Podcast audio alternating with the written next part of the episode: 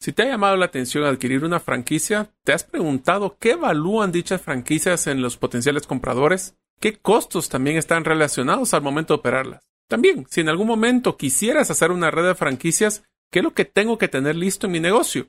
¿Y qué errores debo de evitar? En este episodio hablaremos con Diego Villeda de Motoshop BRC y de su experiencia de cómo maneja una franquicia exitosa local e internacional. Hablaremos también de los retos que se manejan en la administración de franquicias y cómo brindarles constante valor a los dueños de las mismas. Espero que les sea de mucho valor.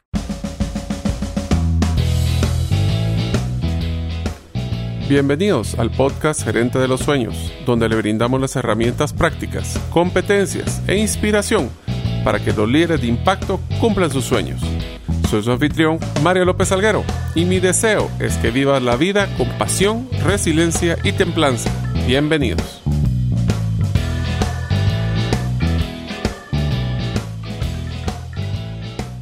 Hola amigos, bienvenidos al episodio número 83 del podcast Gerente de los Sueños. Mi nombre es Mario López Alguero y me encanta aprender sobre la psicología de las personas, así como el lenguaje corporal, ya que me encanta ver las reacciones emocionales que tienen las personas en situaciones de estrés, ya que eso nos dice mucho de su personalidad. Deseo hacerte que nos escuches el día de hoy. Si todavía no eres parte de la comunidad de los sueños, puedes hacerlo suscribiéndote a nuestros correos electrónicos, ingresando a la página gerentedelosueños.com que acabo de actualizar y a través de los listados de difusión de WhatsApp enviando tu nombre al más 502, más 502 para aquellos que nos escuchan fuera de las fronteras de Guatemala y el número de celular 5017 1018. Repito, 5017 1018. El día de hoy vamos a poder tener el gusto de platicar con Diego Vieda de eh, Motoshop BRC. Él inició en el 2013 como Social Media Manager de la empresa y prácticamente ha implementado todo lo relacionado con esto en la empresa que es familiar. Luego trabajó un año como agregado telefónico en GoMobile, donde pues, se encargaban de los aspectos logísticos, operacionales y legales para las promociones entre diferentes operadores como Claro, Tigo y Telefónica, así como otros agregados de otros países. Posteriormente regresó a Motoshop BRC como gerente de división de motos, donde estaba a su cargo toda la cadena de valor del producto, desde negociar con los proveedores hasta el servicio de postventa, y los demás eslabones de en medio, como mercadeo, logística, ventas, ensamble y distribución en el 2016 tomó adicional la gerencia regional del grupo en Costa Rica y Nicaragua. Trabajó dos años en preparar el negocio en Costa Rica que había sufrido una mala estrategia de lanzamiento y desarrollo para convertirlo en un atractivo para la franquicia.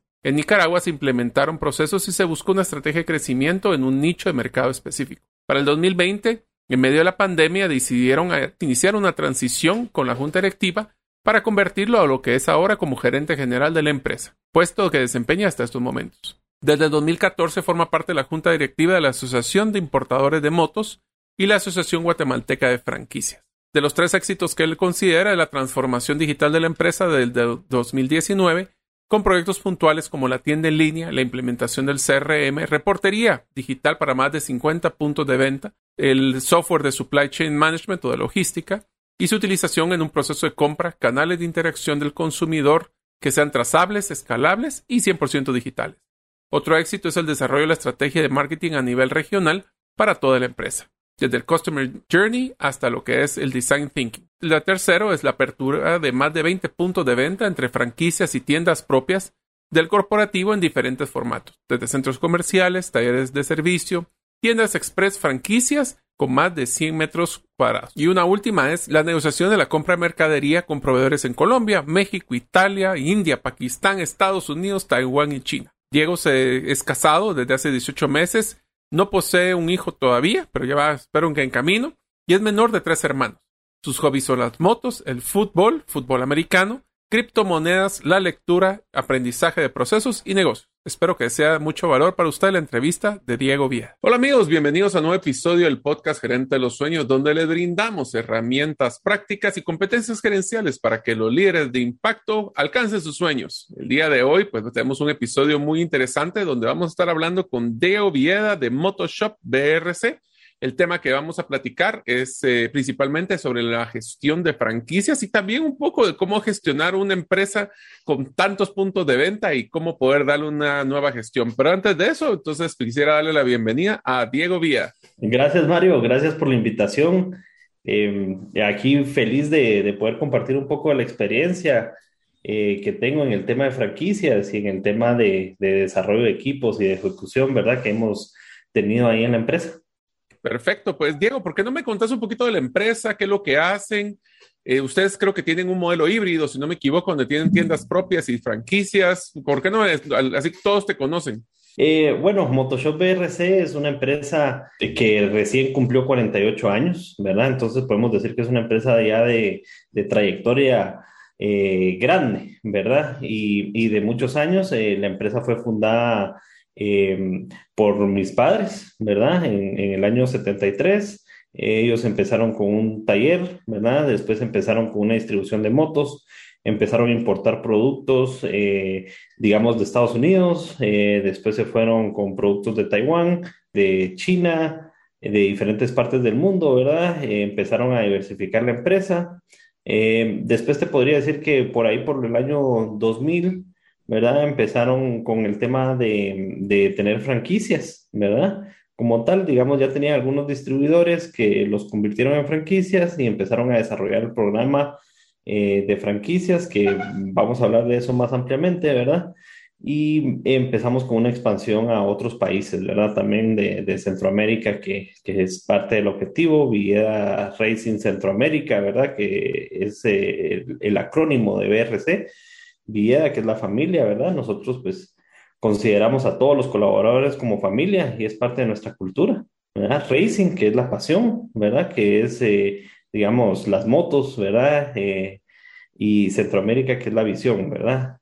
Eh, ah, qué cool, que en un acrónimo puede cualquier persona entender quiénes son, a dónde van y de qué se trata. Correcto. Y pues, digamos, em, en ese sentido, pues nosotros lo que hacemos actualmente es importar y distribuir y comercializar motos, repuestos, accesorios, ¿verdad? Y proveer servicios, digamos, para todos los motoristas eh, que día a día trabajan en sus motos, ¿verdad? En todo el territorio nacional. Em, y pues tenemos también otra empresa de, de, parte del grupo, ¿verdad? Que se dedica digamos, todo lo que es diversión en la motocicleta, que es Motic BRC, ¿verdad? que es lo que se dedica es a todo lo que es gama alta, ¿verdad? Eh, digamos, motos eh, y accesorios para, para el motorista que busca diversión. Ok, te voy a contar una historia simpática. Eh, recientemente tuve la oportunidad de hablar con tu papá y le estaba contando de que el, cuando yo estaba en el colegio, los últimos años, ya casi cuarto y quinto bachillerato, me entró la locura de querer montar bicicleta. De, no de montaña, sino ciclismo.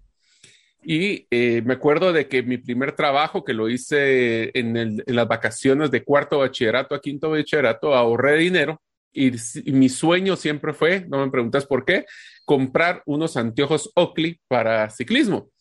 Eh, los compré en tu tienda de la zona 9. Y lo chistoso es de que acabo de encontrar esos anteojos y me pregunto qué diablos estaba pensando cuando compré esos anteojos, porque son unos anteojos inmensos, parece una mosca, eh, te, me acuerdo que tenían unos como un plástico en, bueno, era una esponja, por supuesto ya se había degradado. Y lo simpático de esos anteojos es que tenían las patas que se podían jalar para el tamaño de la, de la oreja y tenía un strap para poder mantenerlo en pie. Así que desde hace muchísimo tiempo, estamos hablando de hace más de 30 años, pues he sido cliente de ustedes y me alegra mucho pues ver cómo ha desarrollado y cómo ha trasladado a la siguiente generación. No, pues muchas gracias, Mario. Entonces, Diego, una pregunta, y, vos lo mencionaste, ¿qué es la diferencia entre un distribuidor y una franquicia? Porque dijiste que habían migrado a unos de otros, ¿qué es la diferencia? Sí, digamos, eh, eh, cuando hicimos el tema de la migración, pues estábamos hablando básicamente de, eh, pues básicamente ya teníamos distribuidores y les trasladamos el conocimiento de, digamos, cómo, cuál era la diferencia de franquicias y a qué nos referimos, ¿verdad?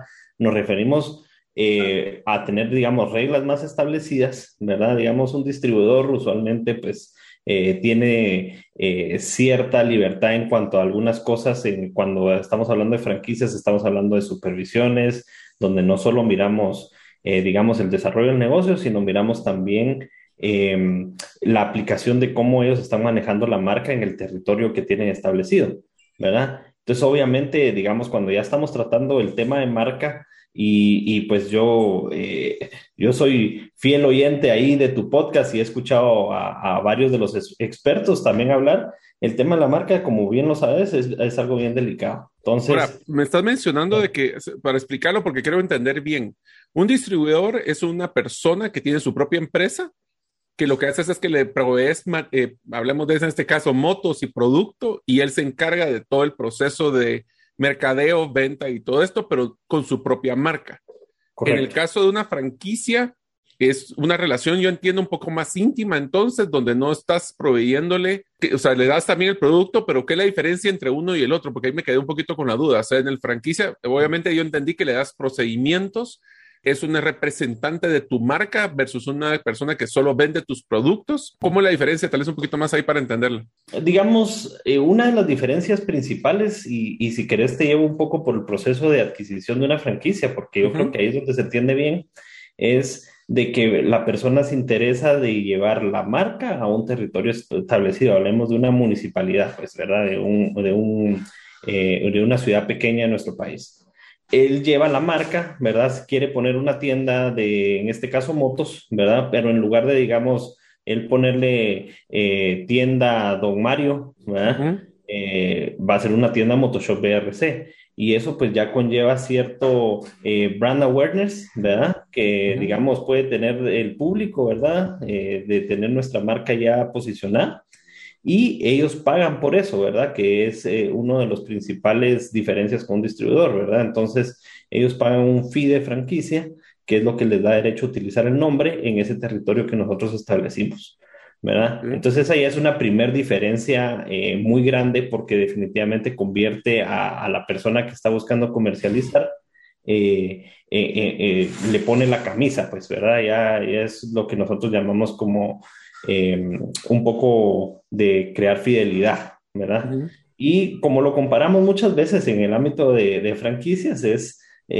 hacemos la analogía del matrimonio, pues, ¿verdad? Ya cuando firmamos el contrato de franquicia es como firmar un contrato de matrimonio sea, eso ya, ya se plasma y, y tenés ciertos derechos y tenés ciertas responsabilidades, ¿verdad? Que de la otra forma solo somos un distribuidor, valga la redundancia, de tu producto, con mi propia marca. Correcto, existe una relación comercial, sin embargo, digamos, eh, lo que te interesa desarrollar como, como, digamos, como empresario, como comercializador en esa municipalidad o, o, digamos, o ciudad pequeña, es tu marca, ¿verdad? Eh, y, pues hemos manejado también algunos de esos modelos, pero nuestro enfoque principal es las franquicias. Okay. Y te quisiera hacer un favor, y esto es un poquito fuera del ortodoxo, pero me gustaría hacerlo con vos. Es, pensemos que yo, Mario López, estoy viviendo en alguna, en alguna región de que no tenés vos representación por franquicia. Quisiera que me ayudaras a ver desde los dos puntos de vista, desde un BRC que evalúa en un potencial franquiciatario ¿Y qué es, si yo quisiera comprar una franquicia de BRC, qué es lo que debería considerar? O sea, me gustaría verlo de ambos lados.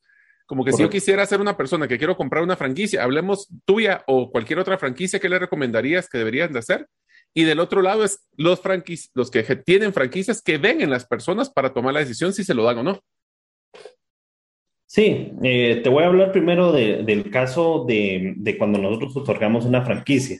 Entonces, nosotros revisamos eh, primero a la persona, ¿verdad? Eh, digamos, la empresa tiene una serie de valores, ¿verdad? Que yo creo que siempre regresamos a esta como estructura principal que es eh, la misión, la visión, los valores. y, y, ver si se cumplen, porque digamos, nos hemos topado con, con, con, interesados en franquicias que vienen y nos dicen, mira, aquí está el dinero, ¿verdad?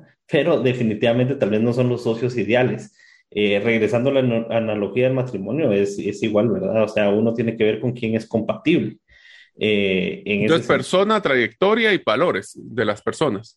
Sí, eh, miramos un poco el CV, sin embargo, digamos, yo te diría, tal vez en, el tema de trayectoria no es tan importante, porque, digamos, tenemos franquiciados que tienen un perfil bien fuerte, digamos, que han hecho carrera en multinacionales eh, del lado administrativo, por ejemplo, y que no tienen nada del lado comercial, pero es algo que nosotros los podemos complementar.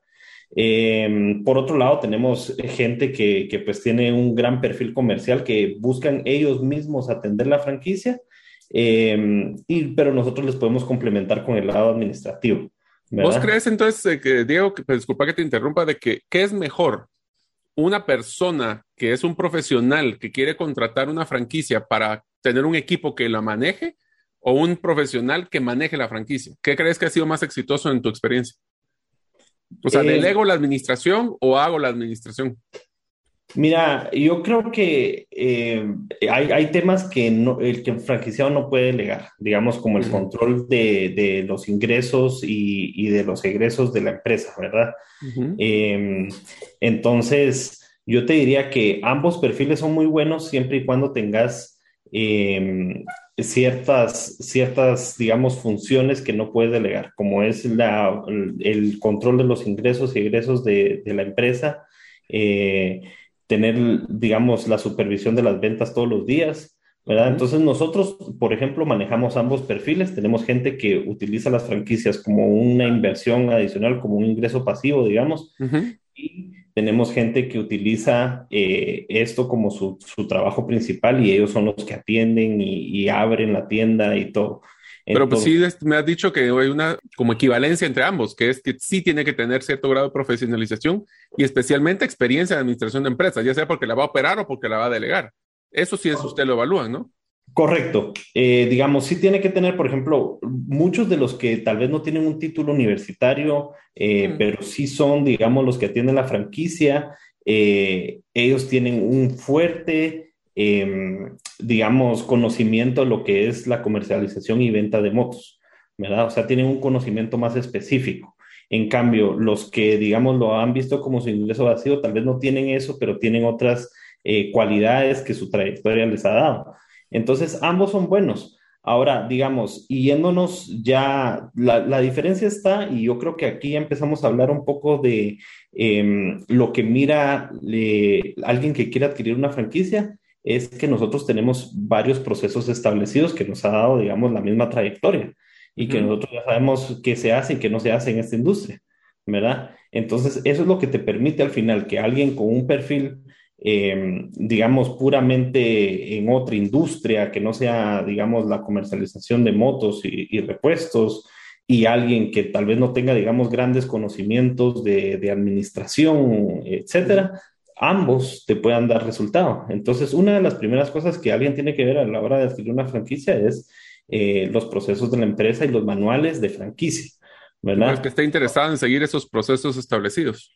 Que esté interesado y que la empresa los tenga, porque también hemos visto, yo, yo he estado en la Asociación de Franquicias de, Guatemala ya por mucho tiempo, y hemos visto, digamos, a veces ejemplos de, de empresas que no están agremiadas y que, digamos, eh, vienen y le ofrecen a las personas una franquicia, pero realmente no tienen un contrato de franquicia, que son bien específicos. Hemos hablado, eh, pues eh, en tu podcast has hablado con expertos en contratos, ¿verdad? Ya sabes lo importante que es eso. Nosotros, por ejemplo, tenemos cuatro contratos, ¿verdad? que se van, que, que son para diferentes cosas. Y los procesos, los manuales de franquicia, digamos, también nosotros como candidatos, a, vender franquicias, tenemos que tener eh, varias eh, requisitos y lineamientos, ¿verdad? Entre esos. O sea que deberíamos de evaluar, como vamos a mezclar un poquito lo que evalúan, yo con una persona que quisiera comprar alguna franquicia, la tuya o cualquier otra, lo primero que tenemos que preguntar es cuáles son los manuales de franquicia, la trayectoria, más experiencia, por decirlo así. ¿Cuántas unidades disponibles? Eh, la disponibilidad de, de proveeduría sería en ese caso. Sí, eh, ¿cuántas, ¿cuántas unidades tienen operando, verdad? Que sean franquicia. Eh, ah, la experiencia en manejo de, franquicias. Otra buena seña que mencionabas era eh, cuántas unidades ha manejado el corporativo, ¿verdad? o la persona que va a franquiciar. lo mencionabas al principio, ¿verdad? Nosotros tenemos ese híbrido porque definitivamente es importante para nosotros eh, primero es una regla, ¿verdad? Eh, nunca, son muy pocas las empresas que, que tienen en franquicia todo su modelo o todo su canal. Nosotros tenemos un canal directo, ¿verdad? Con el que vamos al consumidor y eso es una buena mezcla y aparte nos da a nosotros la experiencia de primera mano de que es tener una franquicia, ¿verdad?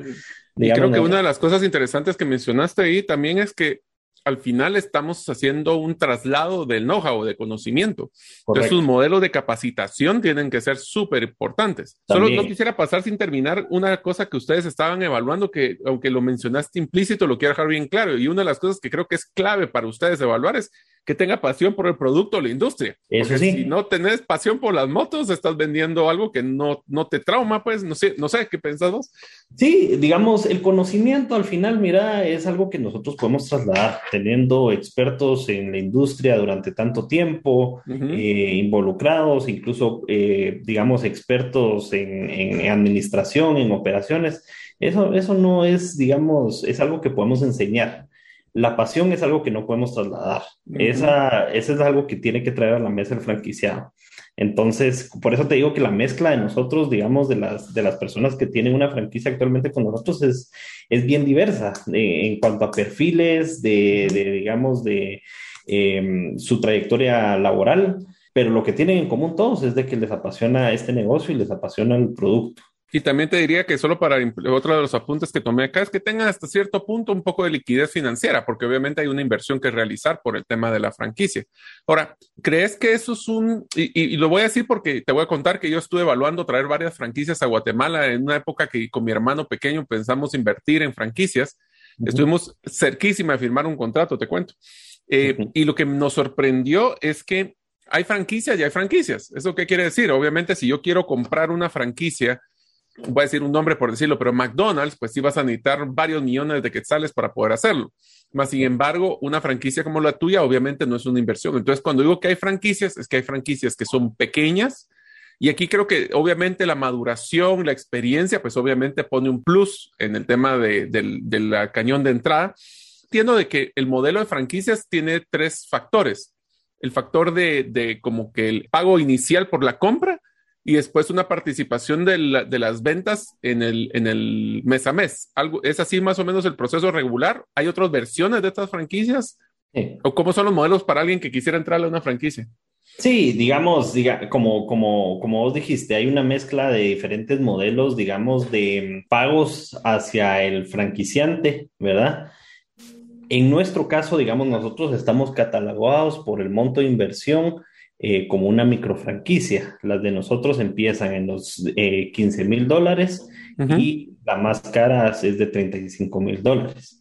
¿Y cuáles son las categorías? Solo para que me lleves, porque me llamó la atención que si vos sos micro, ¿cuáles son? ¿Hay micro, mediana, pequeña, grande? ¿Cómo sería? Eh, sí, digamos, eh, tenemos las que son micro, ¿verdad? Que podemos, podemos mencionar, digamos, hay otras, ahorita hay franquicias de, de tienda de barrio, ¿verdad? Que, que, son bastante conocidas, ¿verdad? Entonces, eh, de ahí nos pasamos, digamos, a un modelo como típico de restaurante, diría yo, eh, donde van por los 100 eh, mil dólares, ¿verdad? Muchos por el equipo de cocina y todo empiezan ahí. y después diría las franquicias donde ya la inversión es para todo un territorio país, que me imagino que es como las que ustedes averiguaron. Entonces, que ya se vuelve como franquicia país, nosotros le llamamos franquicia región. ¿Verdad? Donde lo que adquirís es un permiso para desarrollar una región que incluye varios países o por lo menos un país. Entonces, usualmente los fees y las regalías son diferentes. a mí me eh, gustó mucho, por ejemplo, cuando yo tuve oportunidad de hablar con un gran amigo, eh, Bernal Badillo, que tiene una que tiene franquicias de restaurantes. Y la verdad es que estoy viendo una, una similitud muy fuerte con, en tu caso de que tienen ese, esa pasión por mantener el estándar de la calidad de la imagen como un punto principal.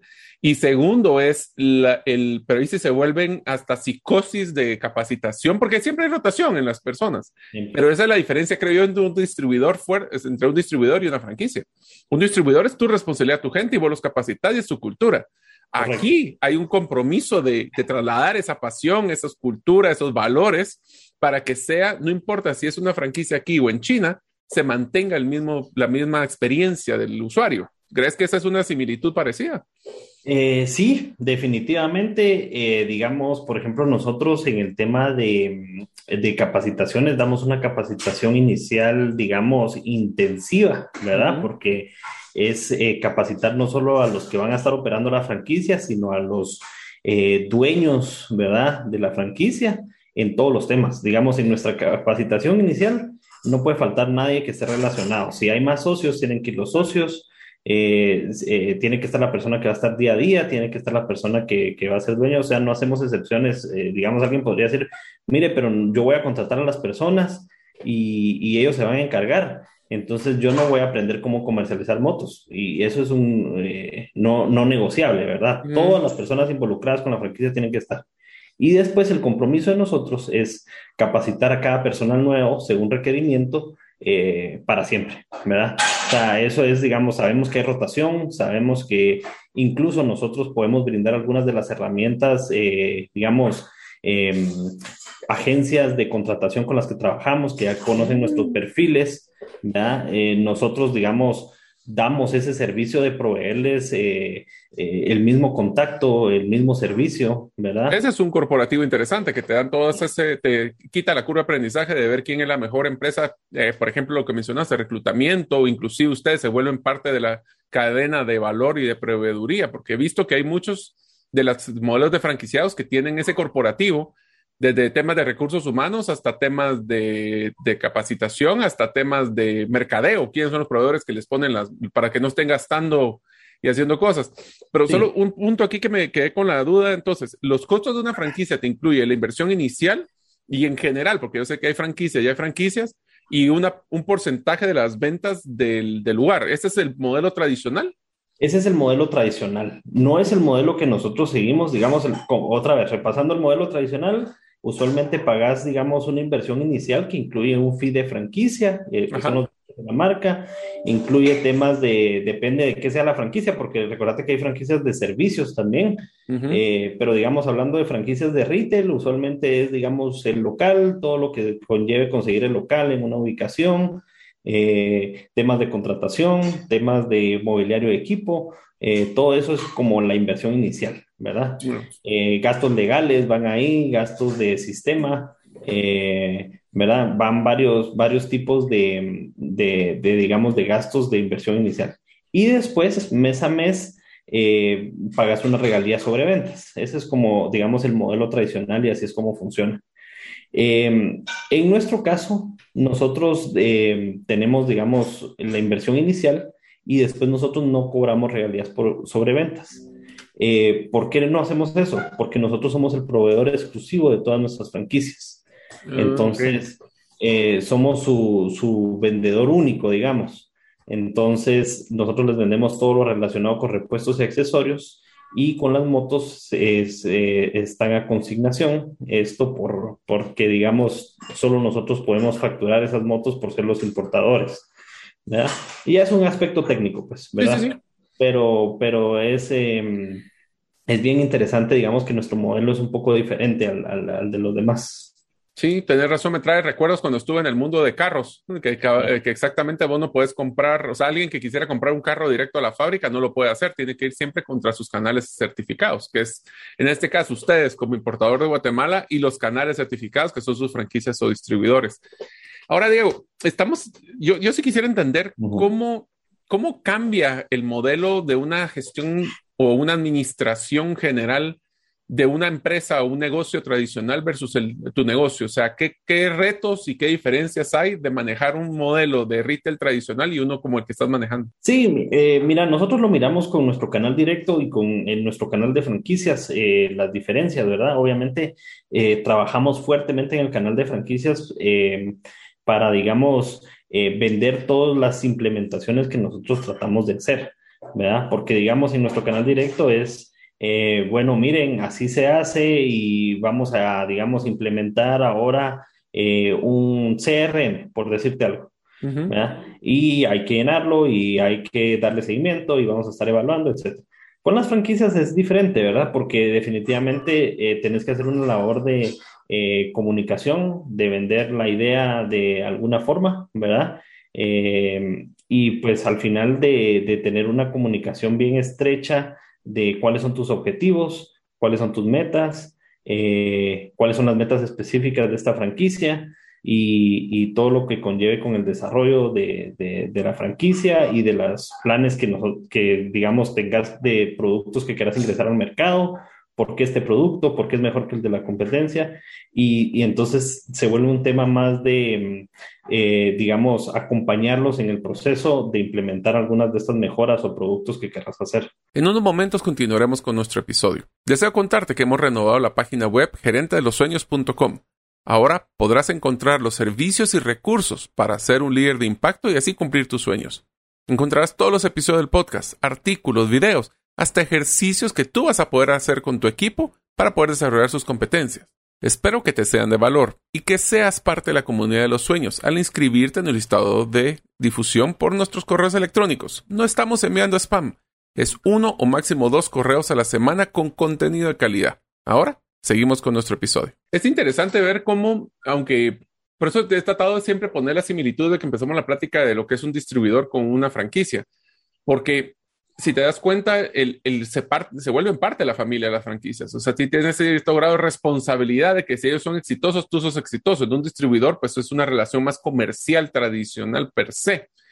Ahora, cuando ustedes tienen, porque tu negocio es un negocio sumamente volátil, desde el tema de las qué, qué, tipo de motos nuevas van a sacar, qué tecnologías, ustedes dependen de sus proveedores que producen las motos y los repuestos. ¿Cómo es que manejas tu plan estratégico a través de terceros y cómo ejecutas ese plan estratégico que es tan complicado porque dependes de terceros, eh, dependes de terceros en fábrica y dependes de terceros en ventas, así que se vuelve, yo te miro como el jamón en el sándwich. Entonces, ¿cómo se logra hacer esa ejecución que me imagino que va a ser bien indiferente? Sí, eh, mira, eh, yo, yo soy un fiel creyente y, y yo creo que hoy en día, digamos, todo lo que sea intermediarios está desapareciendo. Lo podemos ver en otras, eh, digamos, eh, industrias, en otras, eh, ya hemos hablado, imagínate, del tema de finanzas descentralizadas, ¿verdad? Por ejemplo, ¿verdad? La gente tiene, tiene el poder. Entonces, em, yo creo que es un tema y lo que hemos ido logrando es complementarnos en ambos lados de la cadena de suministro. ¿verdad? Entonces, por ejemplo, con nuestros proveedores, nosotros tenemos, digamos, un equipo muy fuerte que es una de mis responsabilidades principales. Eh, de tener comunicación con los proveedores y, de, digamos, prácticamente ser parte de ellos, ¿verdad?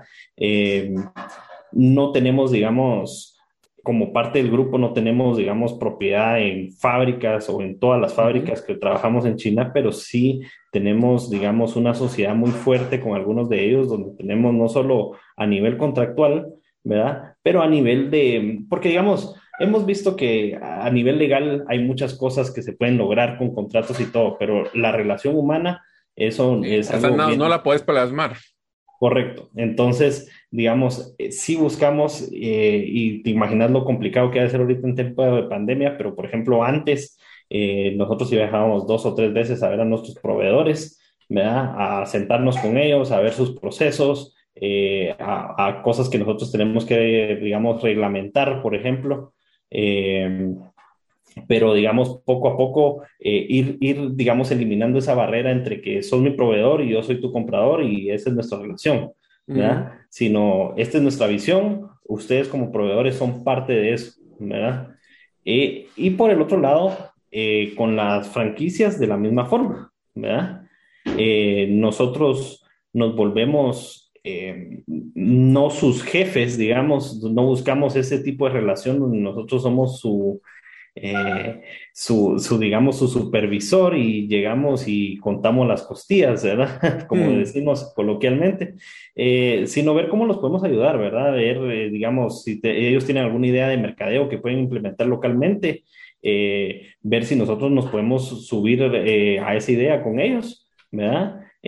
desde compartir, digamos, la inversión, ¿verdad? De, de, una idea de mercadeo que ellos tengan hasta desarrollarles los materiales que ellos necesiten, ¿verdad? Por ejemplo, algo que hacemos nosotros con cada campaña es que, eh, digamos, mandamos a hacer para todas las tiendas y, y, entonces el costo por tienda de algunos de esos materiales para las franquicias les sale mucho más económico.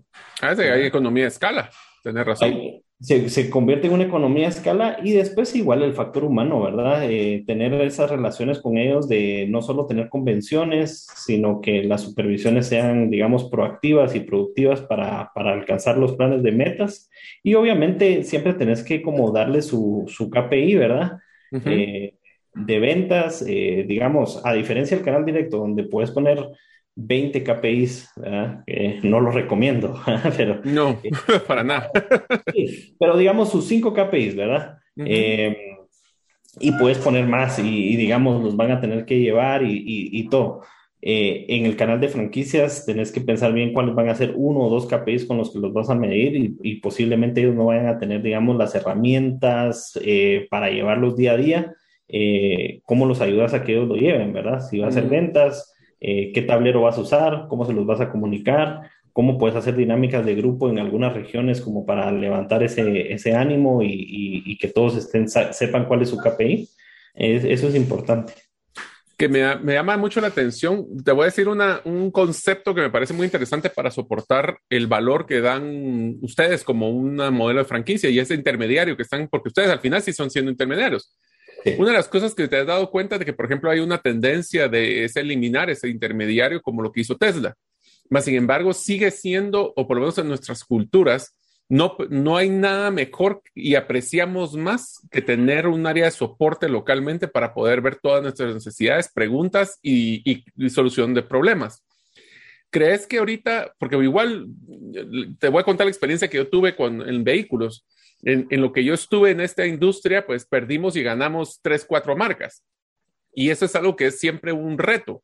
Entonces, ustedes tienen que eh, velar no solo por dar valor hacia la marca, y obviamente es ese cumplimiento de metas de ventas y cositas así, pero también tiene que ir ese factor humano y del otro lado tienen que ver el, cómo maximizar esas ventas a través de los canales. Entonces se vuelve interesante porque cada día más, aunque estemos en un modelo digital, y sí, yo podría entrar a la fábrica y tratar de comprar algo, independientemente que sea contratos per se, se vuelve un reto esa renovación de la propuesta de valor y la percepción de valor entre tu consumidor y entre tus ecosistemas en el que vivís. ¿No crees que esa es la forma de, ver tu negocio? Sí, totalmente. Digamos, eh, los diferentes eslabones de la cadena de suministro, ¿verdad? Podemos hablar de ellos y cómo nosotros, como, digamos, casa matriz, formamos parte de la mayoría de los, de los eslabones que están en el medio, ¿verdad? Pero cómo convertís digamos, y al final el tema se vuelve, ¿cómo agarras esa cadena de suministro y lo convertís en cadena de valor? ¿Cómo en esos eslabones donde, donde tenés injerencia puedes incluir valor? Entonces, por ejemplo, yo te puedo mencionar, em, a la hora de nosotros traer un modelo nuevo, eh, nos enfocamos en darle em, un proceso bastante fuerte de diseño, que ahí utilizamos herramientas como por ejemplo Design Thinking. Eh, sí hemos hecho algunos focus group ahí también, ¿verdad? Como para ver cuál es la mejor práctica de ese modelo, eh, obviamente inteligencia de mercado, y entonces traemos algo que ya está, digamos, em, bien pulido y donde sabemos cuál puede ser la demanda esperada. Entonces no andamos, digamos, como probando que, que podría ser algo eh, de alguien, vos sabes que hoy en día es fácil traer un contenedor, pues no es como hace 20 o 30 años. Bueno, aunque eh, solo como paréntesis, cada día se está volviendo más difícil y más caro. Los, retos logísticos de ahora, ¿verdad? sí, digamos están complicados. Hacer el contacto eh, hoy en día con algunos proveedores del otro lado del mundo es mucho más sencillo que hace 30 años. Pues, ¿verdad? Hace 30 años tenías que agarrar un avión, ir, mandar cartas, no sé. ¿verdad? Eh, entonces, digamos, ahí nosotros agregamos valor. Cuando después nosotros, ¿cómo podemos agregar valor con cierta garantía eh, y procesos de, ensamble y verificación de calidad? ¿Cómo podemos agregar valor con campañas de mercadeo, digamos, regionales? ¿Cómo podemos agregar valor con, digamos, diseños eh, POP en las tiendas, ¿verdad? Eh, y, digamos, un formato estándar y, y, digamos, procesos de venta bien conocidos, establecidos y cómo podemos agregar valor con el tema de postventa. Entonces, si nosotros nos enfocamos en proveer valor al cliente final y a, nuestro, a nuestras franquicias, eh, yo creo que hacemos un buen trabajo de em, no volvernos un intermediario que, que, solo no genere valor. que, ajá, que solo está agarrando una parte del pastel o una parte del margen y no está proveyendo, ¿verdad? Entonces se vuelve bien interesante para el franquiciado formar parte de esa familia. Y Diego, una pregunta final. Eh, con tu experiencia que has tenido en el, no solo en tu empresa, sino porque sé que has sido parte integral del movimiento de franquicias en Guatemala, te quisiera hacer una pregunta bien, bien ácida, pero es bien importante y es, en tu experiencia y lo que has visto en otras industrias y en otras empresas que tienen franquicias, ¿cuáles han sido los factores de fracaso que han tenido franquicias en Guatemala? te voy a decir la experiencia de una que yo vi y es que eh, era un producto de, comida que congelado que requería de que ciertos materiales fueran traídos desde Estados Unidos directamente Y el problema es de que para poder, tenías que tener una economía a escala sumamente grande para poder traer un contenedor de esa materia prima. Entonces, mientras llegaba ese volumen, eh, el primero, el costo era carísimo porque te venías en un consolidado. Y segundo, al estar consolidado en un tema de cadena de frío, el que tenga la mayor cantidad del, contenedor dice qué temperatura es. Entonces puede ser que el producto viniera o congelado o descongelado, dependiendo. Entonces se volvió un problema de logística sumamente complejo, al punto de que prefirieron cortar esa franquicia porque no, no llegaron al punto de economía de escala. ¿Qué otros factores, así como ese, deberían de, o has visto que han sido factores de fracaso más que de éxito? Sí, digamos, lo que mencionas es bien interesante, ¿verdad? Porque eh, alguien que busque conseguir una franquicia eh, tiene que, eh, es, yo creo que siempre es sano preguntar, digamos, cuántas unidades se han cerrado, en nuestro caso, nosotros hemos cerrado unidades, obviamente, ¿verdad? Eso uno no está ajeno, digamos, a, temas. Me recuerdo una que tuvimos que cambiar de lugar porque, digamos, la municipalidad al, poco tiempo de que abrimos, no sé si uno o dos meses, eh, cambió las vías de, de, digamos, de la calle, ¿verdad? en otra ocasión hizo reparaciones y cerró la calle, ¿te imaginas? Esas son cosas que uno no, no prevé. ¿verdad? Y que pues... Pero eh, pasa en nuestros países constantemente. Está expuesto a, entonces tenés que tener la flexibilidad como para poder reaccionar, ¿verdad? Y, ver tiempos, etcétera. O por ejemplo con la pandemia, que algunos centros comerciales cerraron, ¿verdad? Eso uno está expuesto a. Em, entonces, digamos, eh, con, con, temas que podrían em, incentivar o acelerar un fracaso de una franquicia, yo te podría mencionar eh, que, que, sí he visto algunas franquicias que, digamos, no aplican su manual a cabalidad. Mm. Ese es un tema que, que, lo hemos visto y que pues hay que, hay que tenerle cuidado. En otras ocasiones yo te podría decir, hay, hay franquicias que, que, regatean ese proceso de inversión inicial, ¿verdad? Entonces, mira, no, no compres este mueble, ¿verdad? O no compres, digamos, mm o, usar este que tenés, o usar la computadora que tenés en tu casa, ¿verdad? Y no tiene, digamos, las capacidades. Entonces, eh, poco a poco, incluso nosotros, ¿verdad? Ya en un proceso de franquicias que llevamos comercializando 20 años, yo te puedo decir que, que nos hemos vuelto, digamos, o sea, ya sabemos que el éxito está en seguir los estándares y, y, los manuales a cabalidad y tener cierto margen de, de flexibilidad por si las cosas a un nivel macro no están saliendo, ¿verdad? Em, pero en el proceso de implementación tiene que ir by the book, como decimos, ¿verdad? O sea, estamos hablando de no apegarse a su estándar, materias primas y caras difíciles de importar, no ejecutar sus procesos. ¿Alguno que me haya faltado ahí? No, yo creo que principal, bueno, el, fíjate que el factor humano es bien importante. Entonces... Eh, no poseer una buena comunicación. Sí, no, no, no, poseer una buena comunicación o una buena estrategia de comunicación a, a, nivel de todas las franquicias, pero también, digamos, no tener una buena estrategia de capacitación, ¿verdad? Definitivamente la capacitación es clave en, en digamos, eh, en temas donde la rotación del personal es bien, bien constante, pues. Sí. Sí, que es, eso es el, pan de cada día. Acuérdate que yo vengo del mundo de contact centers y, y el mantener, no desarrollar, mantener la cultura organizacional de una empresa probablemente es, más, es un reto fuertísimo. Y yo veo que las franquicias es un reto adicional porque estás hablando de que aunque son personas, eh, que al final del día sí son parte de tu familia, eh, pero son una familia extendida, dejémoslo así. Eh, son personas que tienen que tener todos los estándares de calidad, de cultura, de atención, de marca o sea, se vuelven una extensión tuyas y tienen que, tienes que tener la responsabilidad de integrarlos a tu cadena completa y a tu proceso completo. Inclusive podría, debería decir aquí, voy a poner que otro fracaso es no ver a los franquiciados como parte integral de la empresa. Sí. podría ser. Y digamos, ahí, por ejemplo, en lo, que en lo que tocaste ese tema, se me viene a la mente también el tema de sanciones. Porque, digamos, al estar nosotros bajo un contrato y con una visión a largo plazo de, digamos, no nos interesa rotar franquicias muy seguido.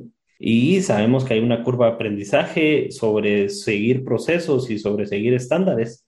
Entonces, al momento que una franquicia tiene una falla, eh, ¿cómo podemos entrar nosotros como corporativo y ayudarlos, verdad?